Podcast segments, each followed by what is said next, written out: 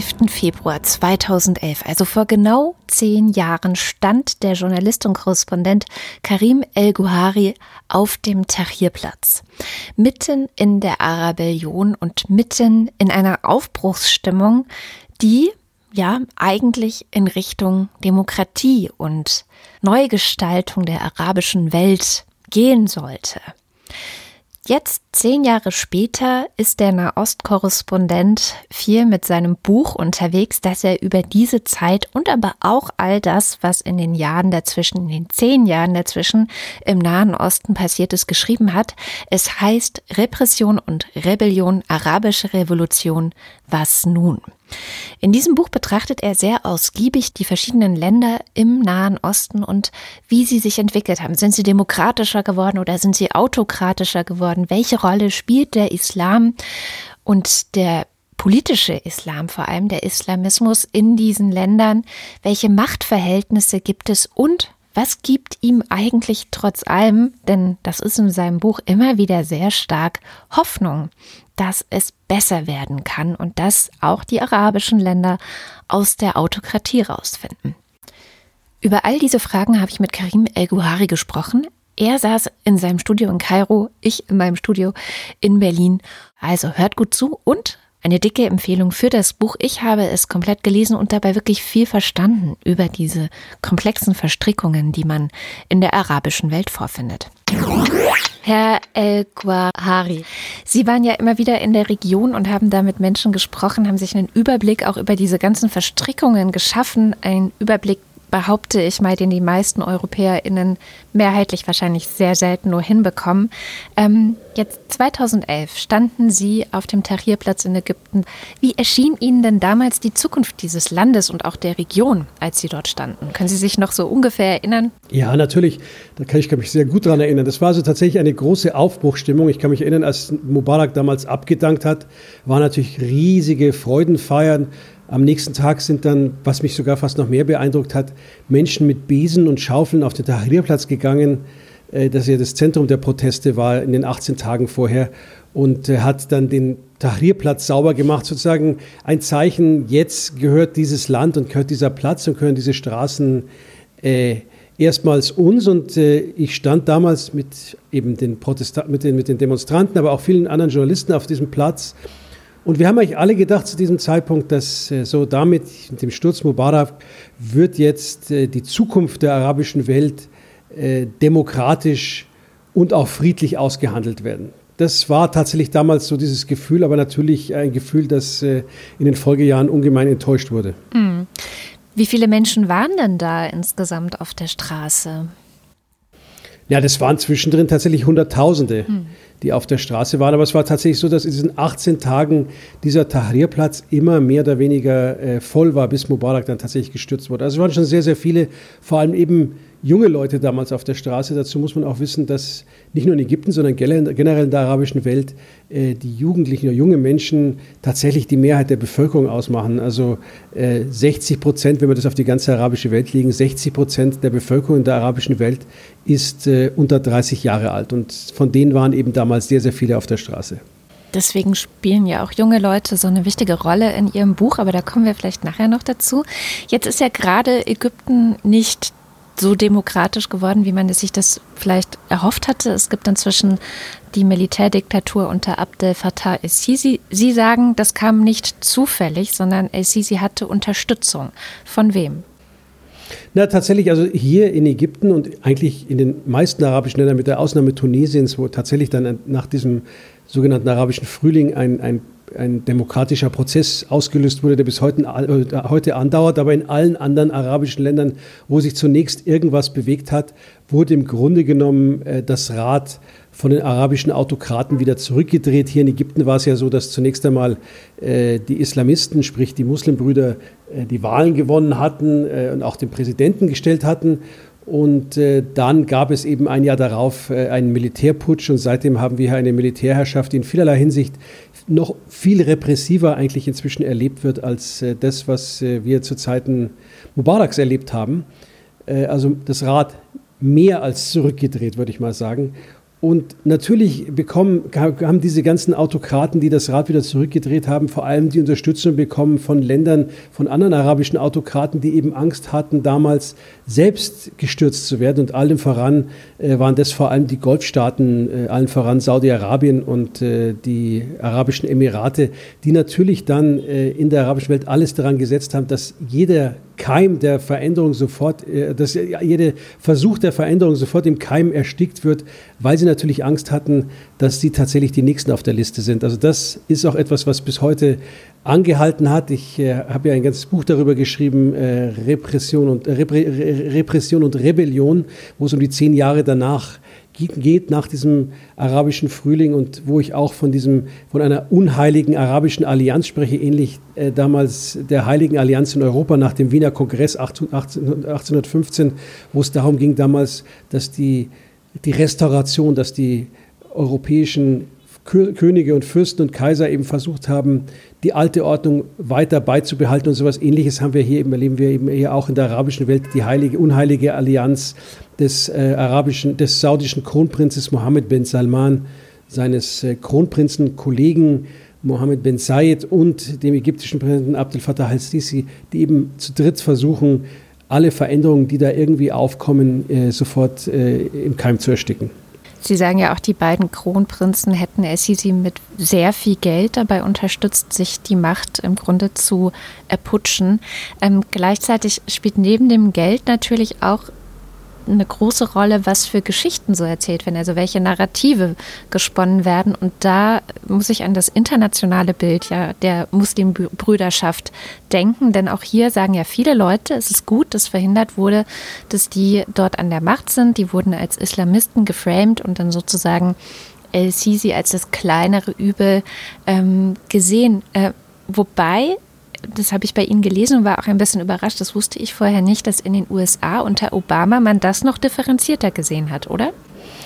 Ja, also zunächst einmal, die Muslimbrüder haben damals tatsächlich äh, ganz legitim äh, zunächst die äh, Parlamentswahlen und dann die Präsidentschaftswahlen äh, gewonnen.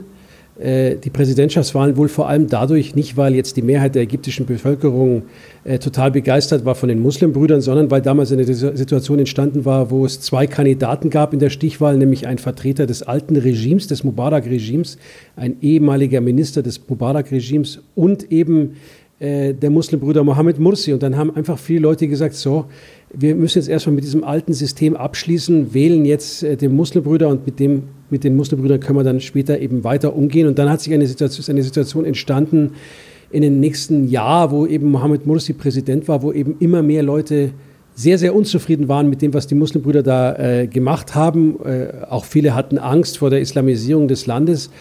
Und äh, dadurch hat die Armee, als sie diesen Sturz dann eben eingeleitet hat von Mohammed Mursi, äh, doch auch einige Unterstützung gehabt, vor allem aus dem Gefühl, gegen die Muslimbrüder zu sein. Äh, generell, glaube ich, kann man sagen, dass die Muslimbrüder natürlich äh, in den arabischen Gesellschaften ein Teil dieser arabischen Gesellschaften, der politischen Landschaften immer sind. Sie sind der konservative Teil äh, sozusagen der Bevölkerung. Und die Frage, die man sich immer hierbei stellt oder in den ganzen letzten Jahren immer wieder gestellt hat, auch äh, eben Strategen zum Beispiel von Obama oder in, in diversen Thinktanks, wie geht man mit sowas mit den Muslimbrüdern um? Äh, versucht man sie äh, aus dem politischen System auszuschließen, so wie das jetzt in Ägypten passiert ist, zu kriminalisieren, ins Gefängnis zu werfen? Oder ist es besser, äh, wenn man sie ins politische System mit einschließt, denn wenn man sie ausschließt, radikalisieren sie sich eben weiter. Das war auch damals unter Obama die Diskussion. Und würden Sie sagen, dass es besser ist, eben tatsächlich alle gesellschaftlichen Akteure mit an den Tisch zu holen, auch im Zweifel die konservativen Muslimbrüder? Naja, wenn sie ein Teil der Gesellschaft sind oder ein Teil der politischen Landschaft sind, dann müssen sie auch ein Teil des Landes sein, des, des politischen Systems, das die Zukunft äh, dieses Landes mit aushandelt. Das heißt, ob das jetzt, also und zwar geht es da jetzt nicht darum, ob ich, wie ich die jetzt persönlich politisch finde, sondern mhm. es ist einfach, glaube ich, äh, ziemlich gefährlich, wenn man so eine große Gruppe, die dann doch von so vielen Menschen in einem Land unterstützt wird, äh, tatsächlich kriminalisiert und, und, und, und äh, zu, äh, auf die Terrorist, Terror, Terrorliste setzt dann schafft man eine Polarisierung und da fühlt sich immer ein ganz großer Teil des Landes nicht mit ins Boot genommen innerhalb des politischen Systems. Und das ist, glaube ich, ein großer Fehler. In Tunesien hat man das ja ganz anders gemacht. Da gab es ja auch die gleichen Probleme zwischen Säkularisten, Liberalen und Islamisten.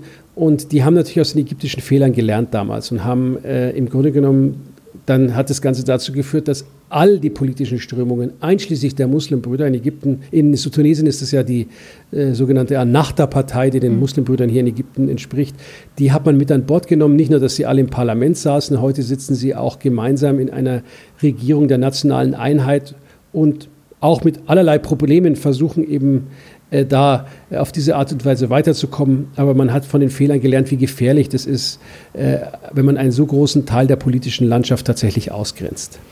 Gefährlich ja vor allem eben für die Demokratie, weil wenn man so viele Leute ausgrenzt, wenn man sagt, okay, hier, das sind Terroristen, das ist ja eine beliebte Strategie vieler Autokraten auf der ganzen Welt, eben diejenigen, die unliebsam sind, als Terroristen zu framen und dann wegzusperren und sich nicht weiter mit dem befassen zu müssen. Ähm, würden Sie sagen, dass in Tunesien im Vergleich dazu die Demokratie gelungen ist? Ja, ich würde auf jeden Fall sagen, dass in Tunesien die Demokratie gelungen ist. Wir hatten mehrere Machtwechsel tatsächlich äh, seit dem, und zwar mit legitim gewählte Machtwechsel in Tunesien. Das heißt, äh, der Transfer der Macht in Tunesien hat in den letzten Jahren immer wieder über Wahlen tatsächlich gut funktioniert. Und das ist, glaube ich, etwas, wo auch die Tunesier nicht mehr zurückschauen. Was natürlich das Problem der Tunesier wie auch der gesamten arabischen Welt ist, sind die wirtschaftlichen Probleme, ist die soziale Frage, ist die offene soziale Frage, die nicht gelöst ist.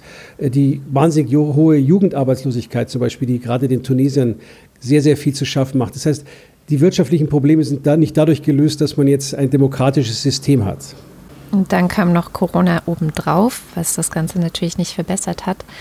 Ähm, ich würde trotzdem gerne nochmal zurück zu den Arabischen Emiraten und Saudi-Arabien, weil die ja doch äh, laut Ihrem Buch auch eine wahnsinnig wichtige Rolle in dieser Region spielen. Welche Interessen verfolgen die denn jetzt mal über Ägypten und Tunesien auch hinaus?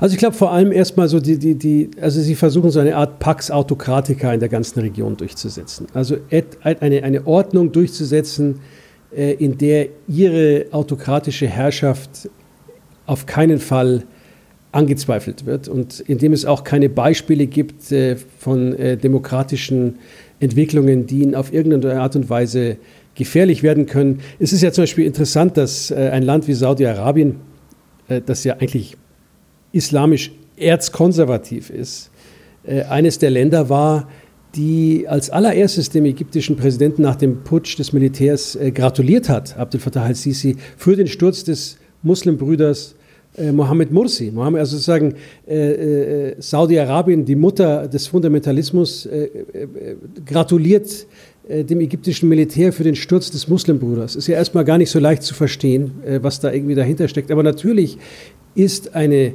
islamistische Bewegung, die sich demokratisch legitimiert, eines der gefährlichsten Kontrahenten politisch für ein Land wie Saudi-Arabien, das sich eben auch äh, islamisch legitimiert, aber eben auf total autokratische Art und Weise. Das heißt, die, das, die politische Haltung, also welches politische System bevorzugen wir, ist hier wichtiger als tatsächlich die religiöse Haltung. Das fand ich sehr, sehr interessant bei Ihnen zu lesen, weil man ja immer das Gefühl hat, ach ja, das sind irgendwelche religiösen Konflikte, ähm, da geht es irgendwie darum, wer ist islamischer als die anderen, aber das stimmt eigentlich gar nicht. Es geht um Macht, richtig? Es geht um Macht, genauso wie diese Konflikte zwischen Schiiten und Sunniten, die wir immer wieder erleben oder die uns so dargestellt werden, sind eigentlich ganz knallharte regionale Machtkonflikte, zum Beispiel zwischen dem Iran und Saudi-Arabien und der Türkei. Wer ist die dominante Macht äh, in dieser Region? Und das äh, kommt dann rüber als Konflikt zwischen äh, Schiiten und Sunniten. Überhaupt kann man sagen, äh, dass man in Europa und äh, ja doch immer diese Region mit der Brille der Religion anschaut. Also es gibt ja wirklich eine ganze Reihe von Bestsellern auf dem deutschen Buchmarkt, wo man mir versucht, diese arabische Welt äh, über irgendwelche Koranzitate oder über Religion zu erklären. Und ich verstehe eigentlich ähm, mein Buch so ein bisschen als ein Gegengewicht zu diesen äh, Bestsellern, nämlich, äh, dass es eigentlich Dinge gibt, die viel, viel wichtiger sind um zu zeigen, warum die arabische Welt tickt, wie sie tickt. Und ich nenne es in meinem Buch das äh, arabische Dreigespann Armut, Ungleichheit und Machtlosigkeit, die eigentlich wirklich die wichtigsten Faktoren sind für diese arabischen Gesellschaften.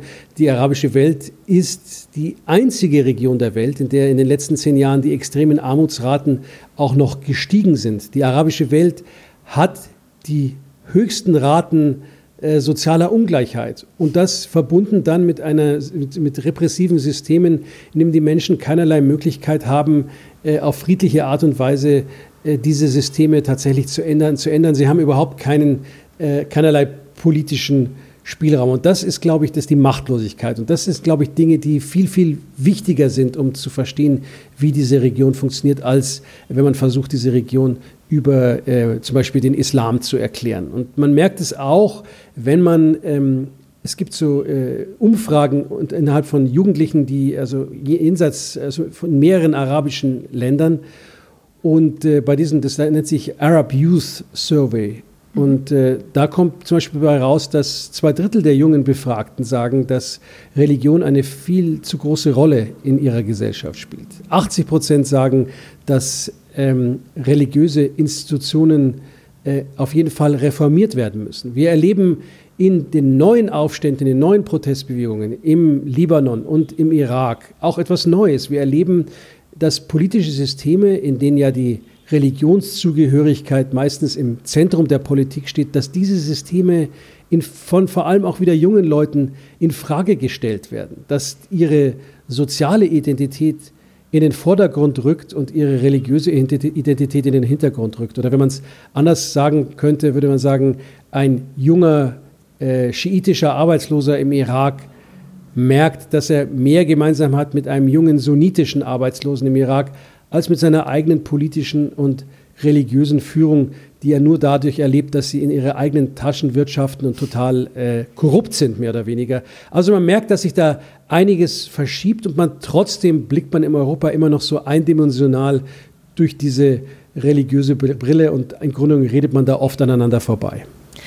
Und wir sind ja auch als EuropäerInnen total manipulierbar, weil wir durch diese Euro äh, religiöse Brille schauen, indem die Machthaber, äh, die dann eben am Machterhalt oder auch am eigenen Reichtumserhalt insbesondere interessiert sind, uns erzählen können.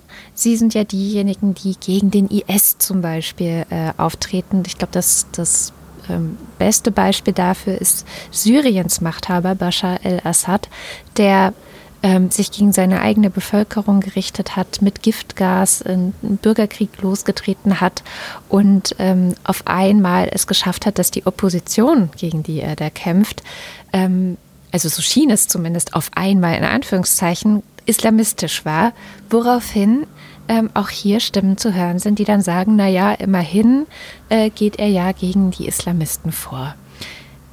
Ist das genauso ein Ding, wo wir in die Falle tappen und dann einfach nur hoffen, ja, aber der Islamismus ist das Schlimmste und wir unterstützen all diejenigen, die gegen ihn kämpfen?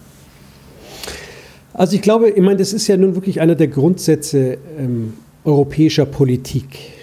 Und äh, wenn, mit, mit, Blick auf, auf diese, meine Region hier, die arabische Welt. Äh, die Gleichung europäischer Politik in den letzten Jahrzehnten lautet immer gleich, nämlich arabische Autokraten ist gleich Garant für Stabilität. Mhm. Und äh, diese arabischen Autokraten, sei es jetzt ein Abdel Fattah al-Sisi in Ägypten oder ein Bashar al-Assad in, in Syrien oder seien es die ganzen Emire und Könige und Herrscher am Golf, ähm, sind natürlich diejenigen, die sich äh, vor allem durch, sie, die kennen dieses europäische Denken und sie wissen genau, wie sie sich Richtung Europa vermarkten müssen. Und sie tun das vor allem durch zwei Dinge. Äh, Sie sagen, wir sind die vorderste Front im Antiterrorkampf, wir sind die obersten Antiterrorkämpfer weltweit und schon allein deswegen müsst ihr uns unterstützen. Und in den letzten Jahren vermehrt auch, indem Sie sagen, wir sind diejenigen, die für euch Flüchtlinge aufhalten, damit sie nicht übers Mittelmeer nach Europa kommen. Das sind die zwei wichtigen Marketingargumente äh, der arabischen Autokraten. Und ich glaube, man muss einfach nur mal kurz um die Ecke blicken, um zu sehen, wie falsch diese Argumentation ist. Denn ähm, letztendlich sind diese arabischen Autokraten und diese arabischen Systeme äh, einer der Gründe für, dafür, dass wir so viel Militanz, dass wir, so, dass wir militanten Islamismus hier erleben. Sie sind diejenigen, diejenigen, die die Menschen radikalisieren, weil sie ihnen überhaupt keine andere Möglichkeit geben, auf eine andere Art und Weise äh, Veränderung zu schaffen. In diesen arabischen Gefängnissen dieser Autokraten äh, wird ist äh, geradezu ein Brutkasten für weitere Radikalität und Militanz für die Leute, die jetzt im Gefängnis sitzen und irgendwann einmal rauskommen. Das heißt, diese ganzen Autokraten schaffen Terror eigentlich fast schneller, als sie ihn jemals bekämpfen könnten. Und äh, zum Zweiten, wenn wir uns das anschauen, dass sie sich als äh, Flüchtlingsbremser äh, verkaufen, ist natürlich auch äh, sehr merkwürdig, weil in vielerlei Hinsicht sind diejenigen, sind sie diejenigen, die für die Konflikte gesorgt haben in der Region, die überhaupt erst äh, zu diesen Flüchtlingswellen geführt haben. Nehmen wir zum Beispiel Syrien. Also ein sehr, sehr schräges Argument. Ich glaube, man muss schon sagen, dass diese arabischen Autokraten äh, nicht die Lösung des Problems in dieser Region sind, sondern ein ganz großer Teil des Problems. Mhm. Ein krasses Beispiel dafür ist ja auch, was im Jemen passiert ist. Sie schreiben, im Jemen habe eine der größten humanitären Katastrophen des 21. Jahrhunderts stattgefunden und verantwortlich sind eben tatsächlich auch wieder MBS und MBZ, nenne ich sie jetzt mal kurz. Ähm, was ist da passiert eigentlich? Weil auch das habe ich oft das Gefühl, läuft bei uns total unterm Radar. Ja, MBS ist also sozusagen Mohammed bin Salman, der, der saudische Kronprinz, und MBZ ist Mohammed bin Said, der, der Kronprinz der Emirate. Naja, also äh, der saudische Kronprinz ist einer der, ist, ist würde ich mal sagen, der Architekt äh, des Jemenkrieges äh, schlechthin, der ja tatsächlich von der UN als größtes menschengemachtes, menschengemachtes humanitäres Desaster äh, im Moment beschrieben wird. Äh, das heißt nicht, dass die andere Seite, die Houthi-Rebellen, die da im Jemen kämpfen, irgendwie auf irgendeine Art und Weise Engel sind, sondern die haben auch sehr viele Kriegsverbrechen begangen. Aber das ist jetzt eine Sache, wo man eben hofft, wenn es jetzt ein, mit dem neuen US-Präsidenten Biden eben vielleicht möglicherweise neue Impulse gibt, dass zum Beispiel ein Land wie Saudi-Arabien nicht mehr so unterstützt wird, auch im Jemenkrieg, dass keine amerikanischen Waffen mehr so äh, bedingungslos geliefert werden, äh, um äh, sie dann in diesem Jemenkrieg einzusetzen, dass sich da tatsächlich etwas verändert. Und es gibt erste Hinweise darauf, dass sich da tatsächlich etwas verändern könnte. Die EU hat sich ja auch nicht mit Ruhm bekleckert in dieser ganzen Geschichte. Zum Beispiel Deutschland oder Frankreich beliefern ja ähm, die äh, Saudi-Arabien mit Waffen weiterhin. Ist das, sind wir Teil des Problems? Also tatsächlich auch politisch-wirtschaftlich interessensverfolgend ähm, Teil des Problems und nicht der Lösung? Also die größten äh, Waffenimporteure äh, weltweit waren in den letzten Jahren äh, an der Spitze standen Saudi-Arabien, äh, äh, die Arabischen Emirate und auch Ägypten tatsächlich. Und äh, diese Waffen werden natürlich aus, auch aus Europa geliefert. Ich glaube, wenn ich es richtig im Kopf habe, ist ein Viertel der deutschen Waffenexporte geht tatsächlich äh, vom, vom Wert her in die Region äh, Nahost im Moment. Das heißt, natürlich spielt äh, Europa, aber Deutschland, aber auch Frankreich da eine ganz äh, ungute Rolle, dass sie eben auch äh, diese Waffen liefern, die dann wieder für Konflikte sorgen, die dann wieder Flüchtlinge produzieren, die sich dann wieder auf den Weg nach Europa machen. Also da findet sozusagen ein, ein, ein ganz übler äh, Kreislauf statt und äh, äh, die Waffenexporte und Waffenlieferungen sind sicherlich ein wichtiger Teil davon. Wenn in Europa die arabische Welt immer wahrgenommen wird als ein Teil des Problems, ein großes, ein großes Problem in der europäischen Nachbarschaft, ist es natürlich andersrum oft nicht anders. Ich mache das Feld noch ein bisschen größer. Die USA spielen ja auch eine wichtige Rolle. Eventuell wird sich unter beiden etwas ändern, aber die Vergangenheit, die vergangenen vier Jahre unter Trump haben ja auch ihre Spuren hinterlassen. Unter anderem, weil Trump zusammen mit Jared Kushner und mit den beiden Kronprinzen und mit Israel zusammen einen Plan für die Region entworfen hat. Was war das für ein Plan? Na, eigentlich im Grunde genommen äh, ist es ein Plan, also äh, dass man äh, versucht, äh, dass äh, möglichst viele arabische Länder mit Israel diplomatische Beziehungen äh, aufnehmen ohne dass gleichzeitig das palästinensische Problem gelöst ist. Weil bisher ist ja sozusagen die, die arabische Doktrin vorher war immer Land äh, für Frieden. Das heißt also, wenn es eine Zwei-Staaten-Lösung geben wird, dann äh, ist es auch und einen palästinensischen Staat geben wird, dann ist das sozusagen der Wegbereiter für äh, diplomatische Beziehungen mit der arabischen Welt. Äh, das hat man jetzt äh, einfach umgedreht. Aus der Zwei-Staaten-Lösung wird sozusagen jetzt die 22-Staaten-Lösung, also die 22 Mitglieder der arabischen Welt, indem man versucht, eben mit möglichst vielen arabischen Ländern von Israel aus diplomatische Beziehungen aufzunehmen. Das natürlich mit sehr viel Beihilfe von Donald Trump und äh, der US-Regierung. Und es hat auch tatsächlich mit einigen Ländern gut funktioniert, mit den Emiraten, mit äh, Bahrain, aber auch mit dem Sudan. Mit einem anderen Land wie Saudi-Arabien hat es bisher noch nicht geklappt. Aber das Problem bei dieser ganzen Geschichte ist, dass das Kernproblem, äh, was diesen israelischen, äh, israelisch-palästinensischen Konflikt angeht, nämlich äh, was eigentlich mit den Palästinensern passieren soll, äh, dass das äh, überhaupt vollkommen ungelöst bleibt. Und deswegen für mich sind es auch alles äh, gewisse Totgeburten, die nicht besonders weit führen werden. Die aber als extrem erfolgreich verkauft werden. Ebenso mit auf dem Feld stehen dann noch Iran, Türkei und Russland. Wir sehen eine große Einmischung in Syrien von diesen drei Mächten, aber auch im Libanon und Libyen ähm, haben sie ihre Finger mit im Spiel.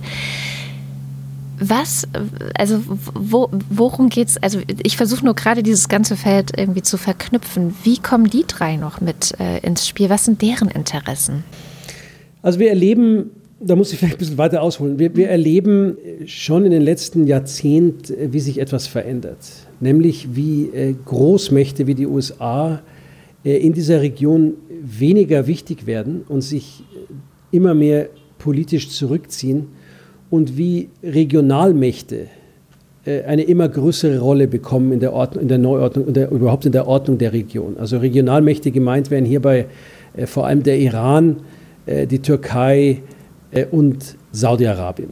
Und äh, äh, sie sind diejenigen, die im Moment im Grunde genommen äh, den Ton angeben, was hier in dieser Region passiert. Man merkt es auch. Und, und sie machen das nicht nur, selbst wenn sie äh, westliche Partner sind, äh, machen sie das tatsächlich nach dem, was ihnen in ihrem Interesse richtig ist. Das heißt, selbst eine Türkei ist ja NATO-Partner, Saudi-Arabien ist einer der wichtigsten westlichen Verbündeten. Trotzdem, wenn es aber um die regionale Politik geht, werden sie als erstes das machen, was sie für sich äh, im nationalen Interesse äh, sehen. Und äh, was wir erleben, ist eben ein, ein Rückzug der USA und ein Vakuum, das da entsteht, das von den Regionalstaaten ausgefüllt wird, aber auch äh, von einem Land wie Russland ausgefüllt wird, immer in Zusammenspiel mit einer anderen Regionalmacht äh, in der Region, zum Beispiel in Syrien, in Zusammenarbeit mit dem Iran, äh, wo Russland und der Iran ja beide auf Seiten des Diktators Bashar al-Assad erfolgreich interveniert haben.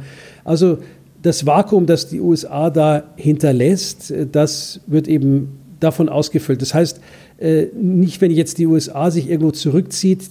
Man, man, ich meine, US-Interventionismus ist ja jetzt auch nicht irgendwie äh, die, die, Antwort auf alle Fragen. Aber das Problem ist natürlich, dass im Moment, wo, in dem Moment, wo sich die USA irgendwo zurückzieht, äh, herrscht ja auf einmal nicht am nächsten Tag äh, internationales Recht und Multilateralismus, sondern da äh, dieses Vakuum wird eben unter anderem dann von äh, Akteuren gefüllt, die regionalen Akteuren oder auch Russland, die möglicherweise eine zum Teil noch üblere Rolle spielen in der Region, als es vorher die USA gemacht hat. Und es sind ja auch Akteure, die selbst wieder mit diesem autokratischen Rezept kommen, das uns verkaufen möchte, Stabilität ist wichtiger als Demokratie. Naja, auch die haben alle, also diese Regionalstaaten sowieso nicht, weil sie sind ja Teil dieser autokratischen Systeme. Äh, aber äh, auch so ein Land wie Russland hat jetzt kein Interesse an irgendeiner Demokratisierung dieser Region. Da geht es um Einflusszonen. Letztendlich auch äh, äh, ist natürlich auch äh, das Gerede aus den USA über, über Demokratisierung und der Region auch irgendwie mehr oder weniger nur Lippenbekenntnisse gewesen in den letzten Jahren, weil wenn es darauf ankommt, hat man eben doch mit den Autokraten zusammengearbeitet und hat überhaupt kein Problem gehabt, wenn da irgendwelche äh, Protestbewegungen tatsächlich wieder zerstört wurden. Jetzt ähm, gibt es ja so etwas wie eine Arabellion 2.0 in Algerien und im Sudan. Ich hatte das Gefühl, die lief verglichen jetzt mit der Arabellion 2011 ein wenig unter dem eurozentrischen Radar. Aber sie lief. Also Sudan entledigte sich al-Bashir, dem langjährigen Machthaber. Ähm, und Algerien wurde Bouteflika los. Ähm, wo stehen denn diese beiden Länder gerade und wofür stehen die vielleicht auch? Ist das der Hoffnungsschimmer aus der arabischen Welt? Ja, aber ich glaube, da muss man auch äh, ein bisschen weiter ausholen. Also es wird ja immer gesagt, nachdem äh, dieser sogenannte arabische Frühling von vor zehn Jahren nachdem eben da äh, hinterher wieder das Rad zurückgedreht wurde und in mhm. vielerlei Orten die Repressionsschraube wieder mehr angedreht wurde, aufgedreht wurde, dass da, äh, sagen viele Leute, der arabische Frühling ist dann zum arabischen Winter oder zur arabischen Eiszeit geworden. Ich glaube aber, dass man äh, politische Prozesse, wie wir sie in der Region erleben, nicht mit Jahreszeiten beschreiben kann, sondern das sind langfristige äh, politische Prozesse, die nicht linear verlaufen, wo es mal äh, zwei Schritte vor, einen Schritt zurück, auch manchmal wieder zwei Schritte zurück gibt, aber wo trotzdem es immer irgendwie weitergeht. Und was wir erleben tatsächlich, nachdem wir viele, viele Jahre äh, mehr oder weniger durch die Repression herbeigeführte Friedhofsruhe hatten in dieser Region, dass sich 2019 dann doch wieder neue Proteste geformt haben, erfolgreiche Proteste. Wie gesagt, der, der Diktator in Algerien wurde gestürzt, der Diktator im Sudan wurde gestürzt, aber wir eben auch große Protestbewegungen im Libanon und im Irak ähm, wo man eben merkt, die Geschichte geht weiter. Es ist mhm. nicht zu Ende. 2019 äh, ist es losgegangen, 2020 sind dann diese Protestbewegungen mehr oder weniger durch die Corona-Pandemie äh, etwas ausgebremst worden. Aber die Gründe, warum diese Protestbewegungen angefangen haben, die sind ja alle noch weiter da und äh, haben sich gerade durch diese Corona-Pandemie wahrscheinlich zum Teil noch verschärft. Die ganze soziale Frage ist noch äh, brennender und noch dramatischer geworden. Das heißt, wir werden weitere solche Bewegungen äh, in der arabischen Welt erleben. Also wir erleben, glaube ich, und deswegen heißt mein Buch ja auch äh, Repression und Rebellion. Wir erleben in dieser Region tatsächlich einen Wettlauf in den letzten zehn Jahren zwischen Repression und Rebellion. Und manchmal gewinnt die Repression und manchmal gewinnt die Rebellion. Aber äh, es geht auf jeden Fall weiter und ich glaube, es wird auch sehr, sehr stürmisch werden in den nächsten Jahren, denn wirklich ist es am Ende so, dass die einen, die haben fast nichts mehr zu verlieren mhm. und die anderen haben ihre Macht zu verlieren. Und das ist also eine ganz äh, explosive Mischung, die wir hier haben. Und das in einer Gegend, die ja nun wirklich, und das dürfen wir nicht vergessen, unsere unmittelbare Nachbarschaft ist. Also ja. alles, worüber wir jetzt die ganze Zeit geredet haben, ist ja kein exotischer Teil dieser Welt, sondern wenn ich hier in Kairo ins Flugzeug steige, bin ich in, in, in ein bis drei bis vier Stunden in, in Österreich oder in, in Deutschland. Diese Region, diese beiden Regionen sind unmittelbar miteinander verbunden. Wenn Sie Ihr Auto auftanken in Deutschland, woher kommt dieses Benzin. Wenn es hier äh, militante Bewegungen in dieser Region entstehen, wie der IS, dann wird es automatisch immer auch gleich zum Sicherheitsproblem für Europa. Wenn es hier Konflikte gibt, wohin fliehen die Menschen? Sie fliehen äh, nach äh, Europa. Äh, woher kommen die Waffen, die in diesen Konflikten benutzt werden? Sie kommen aus Europa. Das heißt, wir sind in Europa mit dieser arabischen Welt unmittelbar als Nachbarn verbunden, und zwar ob wir wollen oder nicht. Das ist also tatsächlich wie eine, eine Art äh, Schicksalsgemeinschaft. Es gibt im Arabischen einen schönen äh, Spruch, der heißt äh, Al-Gar Aham Dar. Also der Nachbar ist wichtiger als ähm, das Haus, die Wohnung. Das heißt, wenn Sie sich das nächste Mal eine Wohnung in Deutschland suchen, schauen Sie sich erst die Nachbarn an und dann die Wohnung. Äh, aber natürlich kann man irgendwie der arabischen Welt nicht den Mietvertrag in der Nachbarschaftswohnung kündigen jetzt. Und das heißt tatsächlich, wir sind miteinander verbunden und deswegen ist alle das, worüber wir jetzt die ganze Zeit geredet haben, auch für Europa von wirklich großer Bedeutung. Wie müsste sich dann unsere Politik denn auch darauf einlassen? Also wir haben schon über die Waffenexporte gesprochen. Okay, das ist ein großes Problem, heizt den Konflikt weiterhin an. Aber gibt es auch Möglichkeiten, sozusagen diese junge Bewegung, die es ja gibt, Sie beschreiben das auch in Ihrem Buch, dass zum Beispiel die sozialen Medien ähm, teilweise wichtiger geworden sind als die Familien oder die religiösen Zusammenhänge. Ähm, wie könnte man das auch unterstützen und zum Beispiel auch deren Armut, die ja ein großes Problem sind, Armut, Ungleichheit, Macht, ähm, Machtlosigkeit haben Sie ja beschrieben, dass man das versucht ein bisschen ja, auszugleichen. Ja, ich glaube, also die Probleme lösen müssen die Menschen in der arabischen Welt selbst. Also ihre politischen Systeme verändern, äh, das muss aus der Region selbst kommen. Und äh, ich glaube wirklich, bevor man in Europa überhaupt darüber nachdenkt, wie man irgendwelche äh, Protestbewegungen oder Ver Ver Bewegungen zur Veränderung auf irgendeine Art und Weise unterstützen könnte, müsste erstmal ein erster Schritt vorher kommen, nämlich dass man seine eigenen Regierungen an der Nase fasst, dass sie eben aufhören, diese arabischen autokratischen Systeme ständig äh, zu hofieren. Wie gesagt, als oberste Antiterrorkämpfer, als Partner im, im, im Aufhalten von Flüchtlingen nach Europa. Ich glaube, das wäre der aller, allererste Schritt. Und als zweiten Schritt, glaube ich, was man wirklich machen könnte, es gibt ja tatsächlich ein erfolgreiches, zumindest politisch erfolgreiches Projekt, das aus diesem arabischen Frühling entstanden ist, und das ist Tunesien, ein relativ kleines Land. Äh, ich verstehe bis heute nicht, warum man nach diesem arabischen Frühling dieses Tunesien, einem Meer von Autokratien, warum man dieses Land nicht viel mehr und massiv äh, von europäischer Seite äh, auch finanziell unterstützt hat. Man hätte da tatsächlich ein, ein Beispiel schaffen können, ähnlich wie man das damals gemacht hat mit, mit West-Berlin als Schaufenster Richtung Osten, hätte man Tunesien in ein Land umwandeln können als Schaufenster in den Rest der autokratischen arabischen Welt, wie ein demokratisches System eben doch gut funktionieren könnte. Auch das hat man in Europa verpasst. Auch das könnte man heute noch machen. Also als allererstes mal, glaube ich, aufhören mit diesen unseligen Waffenlieferungen, aufhören, diese arabischen Autokraten ähm, ständig zu hofieren und als drittes die wenigen positiven Beispiele, die wir in dieser Region haben, wirklich viel besser und viel massiver zu unterstützen. Da könnte man sehr, sehr viel machen.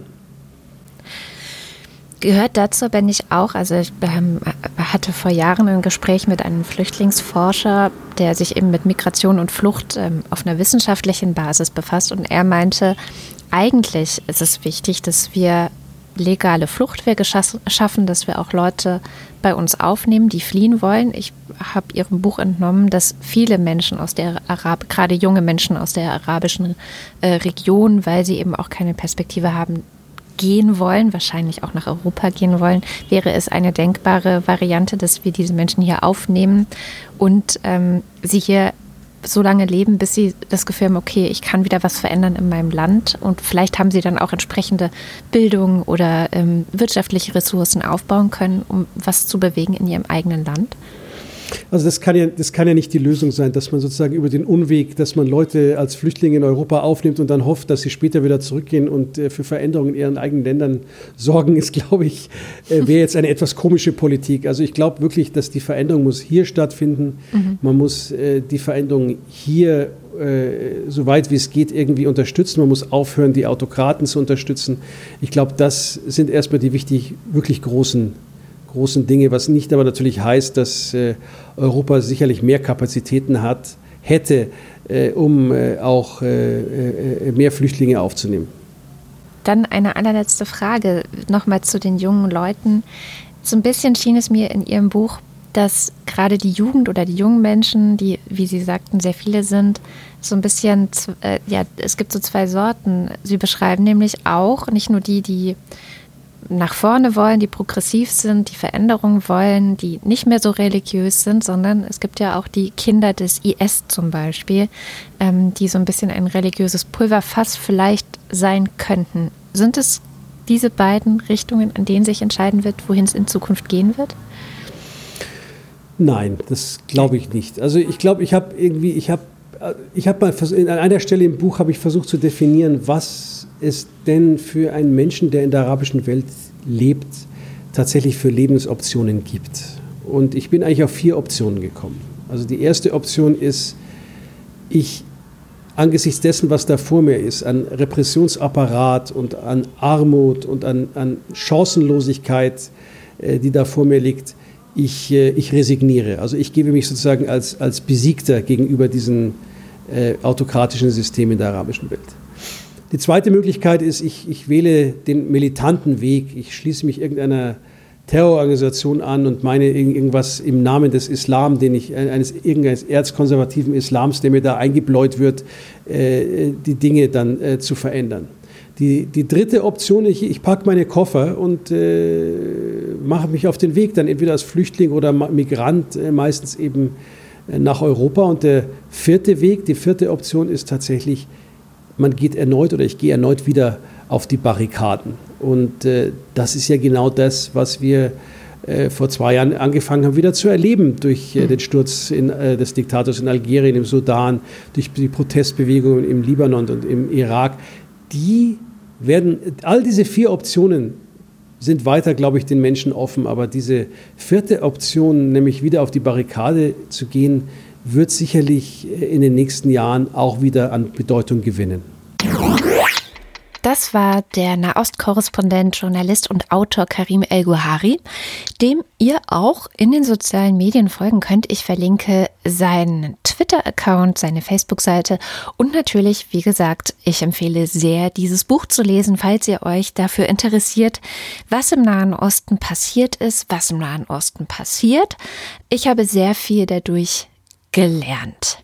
Das war die Bonusfolge der Wochendämmerung für heute. Wir hören uns morgen wieder zu einer neuen Folge der regulären Wochendämmerung. Ich freue mich auf euch. Bis dahin.